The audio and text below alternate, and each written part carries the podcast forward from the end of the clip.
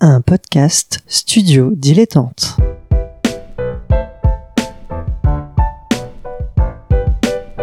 Donc ce que vous proposez comme d'habitude, c'est de la poudre de perlimpin. La République, c'est moi Et je ne me laisserai jamais entraîner par un opportuniste dans cette voie-là.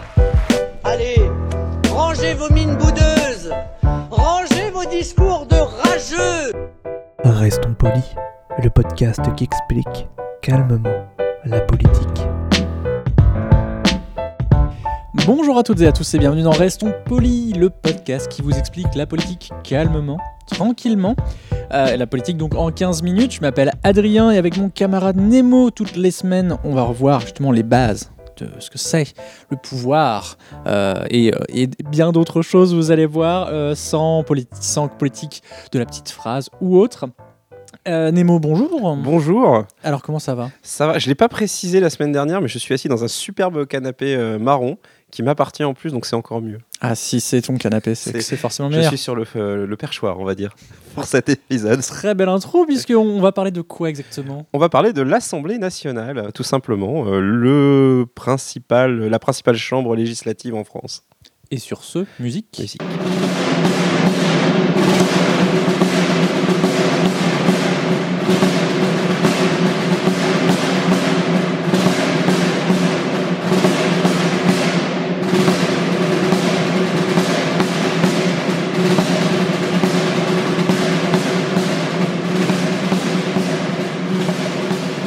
Alors, qu'est-ce qu'on vient d'entendre, Nemo? Alors, c'est un son que j'ai eu un peu de mal à retrouver.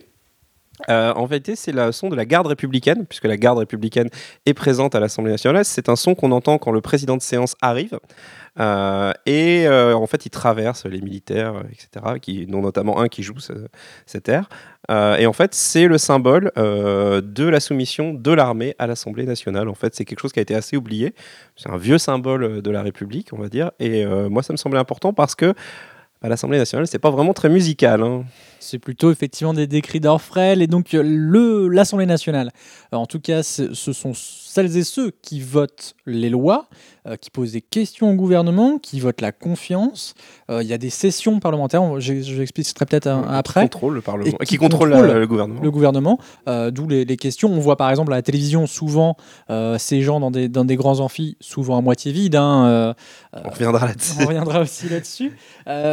Alors actuellement, donc, euh, il y a 577 députés, dont 304 de la République en marche, pour, euh, pour vous donner un ordre d'idée. Donc on est donc à une majorité parlementaire. Euh, qu'est-ce, que, qu'est-ce qui s'y passe en plus de voter des lois, de poser des questions au gouvernement? Parce que on se dit, bah, si le gouvernement, il est la République en marche et le Parlement aussi, à quoi bon voter des lois? Eh ben, c'est une vraie question. En vrai, c'est une vraie question parce que l'Assemblée euh, nationale est construite dans la Ve République, qui est la constitution euh, actuelle, euh, enfin qui est le régime actuel. Eh bien, la Ve République, dans sa constitution, accorde en réalité assez peu de pouvoir au Parlement, puisque, enfin au Parlement, à l'Assemblée nationale, puisque le Parlement c'est l'Assemblée nationale plus le Sénat, mais là on, va simplement se consacrer à l'Assemblée. Alors pourquoi avoir une Assemblée nationale? Eh bien, figure-toi parce que à l'Assemblée nationale, c'est là où ont lieu les meilleurs débats politiques, tout simplement. Euh, ça paraît con comme ça, mais euh, en réalité, les députés ont un droit qu'on oublie assez souvent, qui est le droit d'amendement. C'est-à-dire que quand le gouvernement ou quand un de leurs collègues propose euh, une loi et qu'elle arrive dans l'hémicycle, déjà elle passe d'abord dans une commission, je passe très rapidement là-dessus, et ensuite elle arrive dans l'hémicycle et chaque député a la possibilité de faire des propositions de modification. On appelle ça un amendement. Et si même un amendement est pas tout à fait précis, il est possible de le sous-amender. Euh, et euh, en réalité, chaque député a le droit de défendre son amendement. Alors, ils ont le droit de poser des questions, comme tu l'as dit, dans les séances de questions au gouvernement. Et euh, ils ont également le droit de proposer des modifications et donc de titiller, de d'interroger, de demander des comptes au gouvernement en disant Vous avez proposé ça, nous on pense que c'est pas bien, voilà ce qu'on fera à la place, quelle est votre réponse? Et. euh, et ben en fait, c'est, je trouve, alors ça c'est mon point de vue parce que je suis quelqu'un de très parlementariste, donc je suis un peu dans le mauvais pays puisqu'en France on est très proche de l'exécutif avec un pouvoir fort, etc. On n'aime pas beaucoup les longs débats parlementaires, mais moi je trouve que c'est hyper intéressant parce que c'est en m'attendant des débats parlementaires que j'ai commencé véritablement à m'intéresser à la politique. Et parce que l'Assemblée, tout est public. À l'Assemblée, vous pouvez consulter, les VOD sont disponibles pendant plus d'un an, je crois. Vous pouvez regarder des séances. Elles sont, le site est super bien fait à ce niveau-là. Il faut le dire par rapport, à, contrairement à la semaine dernière, l'Union européenne où les sites c'est une catastrophe. Le site de l'Assemblée, il est plutôt bien fait. Euh, les comptes rendus de, de débat sont tous là. Vous pouvez tous les consulter depuis euh, la création de l'Assemblée euh, nationale. Euh, et euh, voilà, moi je trouve que c'est hyper euh, intéressant d'avoir ça parce que même si effectivement la République en marche a la majorité et qu'il y a un proverbe qui dit qu'à l'Assemblée nationale, à la fin de toute façon c'est le gouvernement qui gagne, peu importe ce que font les députés, il y a quand même des débats et ça permet de soulever des choses et ça permet normalement en quelque sorte de prendre le pouls du pays puisqu'on a des représentants qui viennent représenter les gens qui les ont élus. Là où ça se grippe, c'est ça, c'est le principe. Là où ça se grippe, bah, c'est la façon dont, elle est, euh, dont ces des représentants sont justement élus. Oui, parce que alors euh, là actuellement, c'est, euh, je j'ai pas le détail en tête, mais c'est euh, à la proportionnelle que ça va. Non, pas, Alors, tout, pas tout à fait. Actuellement, il y a zéro proportionnel. Ça Actuellement, les députés sont élus à la majorité, euh, quali- euh, sont, sont élus au scrutin majoritaire. C'est-à-dire que déjà ça, c'est un problème, parce qu'en réalité, la France est divisée en 577, euh, enfin un peu moins de circonscriptions, parce qu'il y a des députés de l'étranger, Euh, mais Ah, il y a, d'outre-mer, etc. Voilà, euh, non, même les, bah, les représentants Oui, des de- expats. En oui, fait, des expats, euh, voilà. Euh, et, euh, et du coup, bah, par exemple, vous, vous habitez, si vous habitez en France, vous êtes dans une circo, une circonscription. Et le moment des élections législatives, les, élections, les gens de cette circo peuvent aller voter pour élire en deux tours leurs députés. Donc, ça veut dire qu'il n'y aura qu'un seul élu. Et si par exemple, on va prendre un cas extrême, si par exemple, imaginons un parti qui fait 30% dans toutes les circonscriptions, et un autre parti qui fait 70% dans toutes les circonscriptions, eh bien le parti qui fait 70% aura 100% des députés. Et même on peut aller plus loin, parce que les députés sont élus avec un scrutin où au second tour, il peut y avoir plus de deux candidats, il peut y en avoir jusqu'à quatre à peu près. Donc ça veut dire qu'un député peut être élu avec moins de 50% des voix dans un scrutin qui a une très faible participation. Donc, en réalité, vous prenez des députés, par qui sont élus avec moins de 10 à 15, enfin, à 10 à 15% concrètement des électeurs. Et, euh, et comment représente la majorité, enfin les, pluralités d'opinion du pays, quand on est dépendant d'un scrutin qui justement est fait pour dégager des partis, euh, des partis forts en fait? Donc euh, il y a un vrai problème de représentativité. De représent... Ça se dit, je suis pas sûr. De Ça, pose une question intéressante euh, qui est un peu un marronnier dans, dans, dans les discours politiques. C'est celui de la réduction du nombre de, de députés. Ça c'est une Euh, connerie, mais Je- De mon point de vue, hein. justement, c'est une vraie question parce qu'on peut se dire, on voit souvent les votes. Là, je vois par la PMA, je crois qu'ils étaient quelque chose comme 70 à voter ça. Donc on se dit, mais, mais ils sont où les autres? Qu'est-ce qu'ils font les 500 autres euh Alors ça, c'est un... Il faut pas dégraisser tu, le tu dégraisser m'envoies le une bonne mammouth. batte parce que ça, c'est un truc qui m'énerve particulièrement. Alors, il faut savoir qu'à l'Assemblée, il y a énormément de boulot qui est fait en commission. C'est-à-dire qu'en en fait, quand il y a la séance publique, elle n'est pas toute seule, en fait. Pendant cette séance publique, il y a d'autres députés qui, tout simplement, bah, travaillent leur dossier, parce que les lois, c'est complexe. hein. Il faut être prêt à écrire les, amendements, il faut les écrire. Euh, les, interventions, il faut les préparer. Les discours, pareil, il faut les écrire. La commission, il faut travailler, parce qu'il il y, a y a plein de textes de loi qui sont en même temps.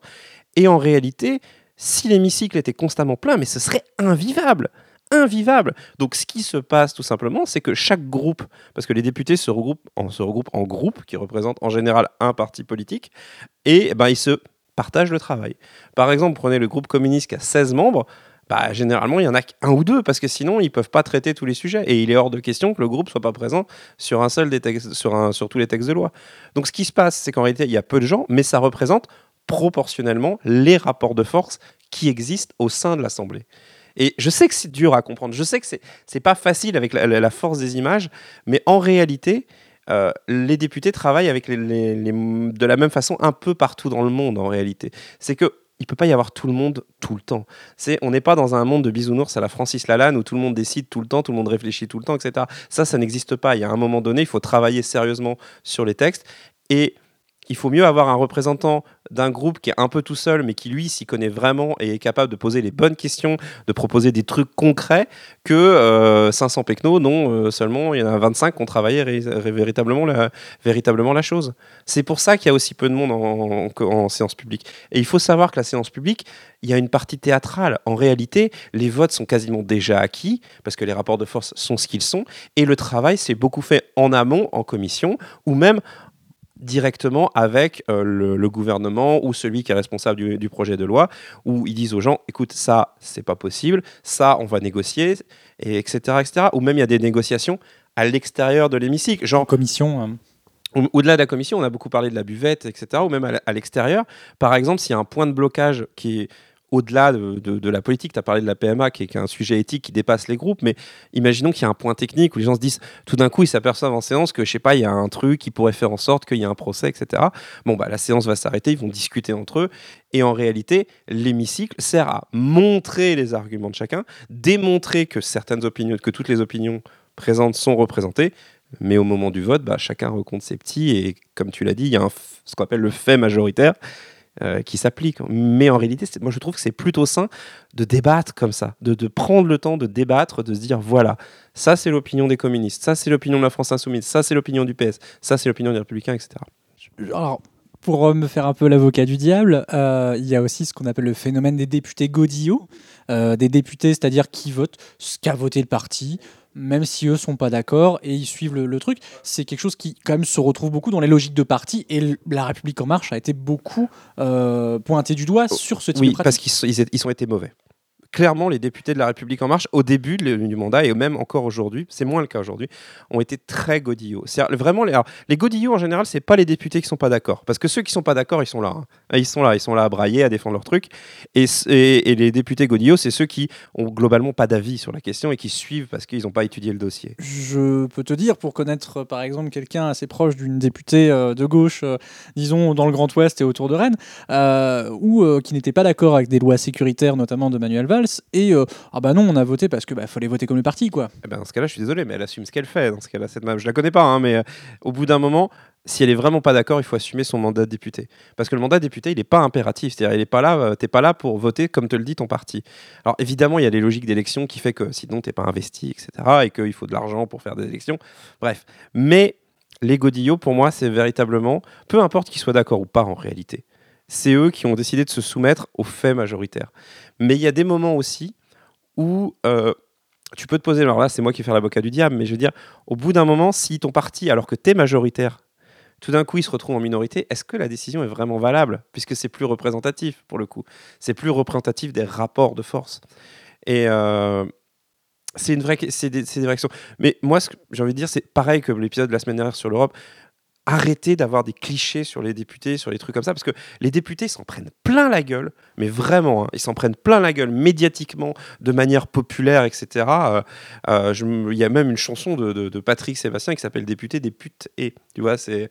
euh, mais c'est très injuste en réalité. C'est vrai que François Ruffin, pour ne pas le citer, euh, a beaucoup euh, avoué justement son, son impréparation en fait à- au métier de député et a dit en fait c'est vachement dur, euh, faut se lever super tôt, faut se coucher Ah, super ils tard. bossent, faut- hein, enfin pas tous. hein. Les, sessions par- parlementaires, euh, quand vous regardez les horaires, ça peut être donc de 14h à 1h du matin.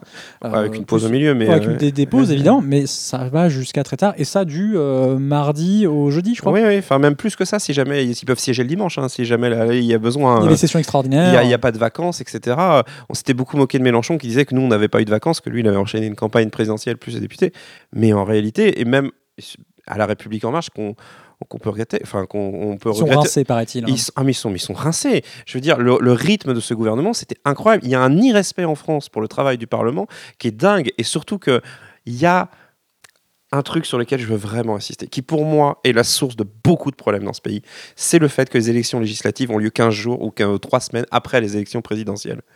Du coup, elles n'ont aucun sens, mais aucun sens. Parce qu'en fait, on vote pendant 5 ans et on élit le président et l'Assemblée en même temps. Et beaucoup de gens disent, mais pourquoi on revote Puisque de toute façon, on s'est déjà décidé.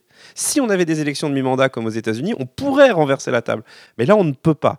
Et en plus, quand vous mettez des gens dont le seul atout c'est on est nouveau, bah en réalité, oui, ils arrivent, ils arrivent comme des, dans des level 1 dans un MMORPG. Hein, ils, ils sont nuls, ils connaissent rien. Et on a vu j'ai vu des présidences de séance par La République En Marche, mais c'était incroyable de nullité, c'était dingue. Et heureusement que le personnel de l'Assemblée est là et que lui, il bouge pas, parce que sinon, ça tient pas la route. Mais ce que je veux dire, parce que je suppose qu'on arrive, qu'on commence à arriver euh, proche de- Sur les 13 minutes. sur les ouais. 13 minutes. Donc voilà, c'est que c'est une belle machine, l'Assemblée nationale. Ça pourrait être beaucoup, beaucoup, beaucoup mieux si jamais c'était plus, représentatif, je plus proportionnel, hein, mais euh, plus représentatif. Avec plus de femmes, avec plus de, milieux euh, euh, d'un peu tout et avec plus de représentativité de manière générale, c'est un système qui peut fonctionner. C'est vraiment un système qui peut fonctionner. Aujourd'hui, il dysfonctionne à cause de son mode d'élection, à cause de, l'irrespect que fait, souvent le pouvoir exécutif envers l'Assemblée nationale, envers, pour le manque d'expérience de son personnel. Mais ça peut marcher. Moi, j'y crois vraiment. Je pense que ça peut marcher, mais qu'aujourd'hui, ça dysfonctionne.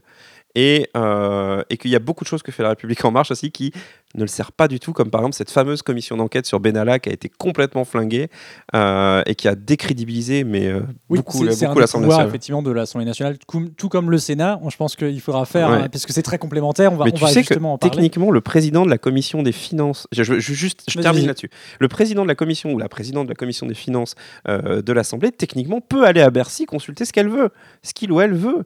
Et mais c'est des- les députés ont des pouvoirs qu'ils n'utilisent pas. Et pour terminer, pour vous dire vraiment à quel point les députés ont un gros souci aussi avec la Constitution, euh, enfin la Constitution a surtout un souci avec les députés, c'est qu'ils sont soumis à deux règles que je trouve dingues. C'est la première, c'est l'article 40. euh, 49.3, justement, j'allais y venir. non, le moi- 40. Ah. Le 49.3, oui, c'est une manière de On dire. y viendra juste après, si Ouais, tu veux. Voilà, le 40, c'est en gros, les députés peuvent pas, peuvent pas faire un amendement qui fait une nouvelle dépense. Il faut qu'il y ait l'accord de la commission des finances ou Parce du votent le gouvernement. budget. Oui, mais voilà, c'est complètement dingue. On peut pas proposer de dépenses. Donc, qu'est-ce qu'on peut faire en droit d'amendement si on peut pas proposer de dépenses? Du coup, il y a des tricks, enfin, il y, a des- il y a des tips parlementaires pour, euh, pour contourner ça. Et il y a aussi le fait que le, le- le président peut dissoudre l'Assemblée, mais comme ça. Comme ça. Oui, alors bon, euh, on n'a pas le temps, on n'a pas le temps, mais c'est assez rare pour le coup. Je vais juste revenir sur le 49.3 qui a fait beaucoup parler de lui, notamment sous la présidence de François Hollande et, euh, sous Manuel Valls euh, en tant que Premier ministre. Le 49.3, donc c'est une, ça permet de, voter une loi, de faire voter une loi sans débat et dépôt d'amendement justement. Et en cas de problème, si jamais il y a une contestation, on peut, les, parlementaires, en tout cas les députés, peuvent proposer une motion de censure, c'est-à-dire voter contre le gouvernement. Et si le, vote, la motion de censure passe, le gouvernement saute et on change tout le monde. Donc c'est quand même quelque chose de très fort. Euh, justement, c'est quel est, pour conclure, euh, le gouvernement face à ça, parce que, ok, il peut avoir un, on a vu le pouvoir qu'avait le gouvernement sur euh, l'Assemblée nationale, mais quel est le pouvoir que l'Assemblée nationale a sur le gouvernement? Très peu. En réalité, très peu. Ils peuvent voter contre eux. Ils peuvent faire à peu près ce qu'ils veulent en réalité. Avec les motions de censure, tu veux dire les... Ouais, ils peuvent motion de censure, ils peuvent amender. les- Le, le plus simple, c'est quand même d'amender les textes de loi hein, ou de refuser de les voter. Parce que c'est le truc le, le- le plus, le plus simple. Le 49.3, il est à l'initiative du gouvernement. C'est pas l'Assemblée qui en est responsable. Pour le coup, c'est vraiment le gouvernement qui décide de, de- de l'utiliser. C'est l'arme nucléaire, hein, parce qu'il existe d'autres, euh, d'autres armes, la procédure accélérée, les seconds votes, etc. Euh, les CMP, ou- enfin bref, on y reviendra peut-être, mais euh, dans un autre épisode. Mais voilà, Mais les députés ont beaucoup de pouvoir. C'est juste que comme ils sont soumis au parti majoritaire et à leur mode d'élection, ils ont très peu d'occasions de les utiliser et ils n'ont pas souvent le courage de le faire non plus. Merci beaucoup, Nemo, pour euh, cette introduction à ce que ça peut être Ouais, une Assemblée que- nationale.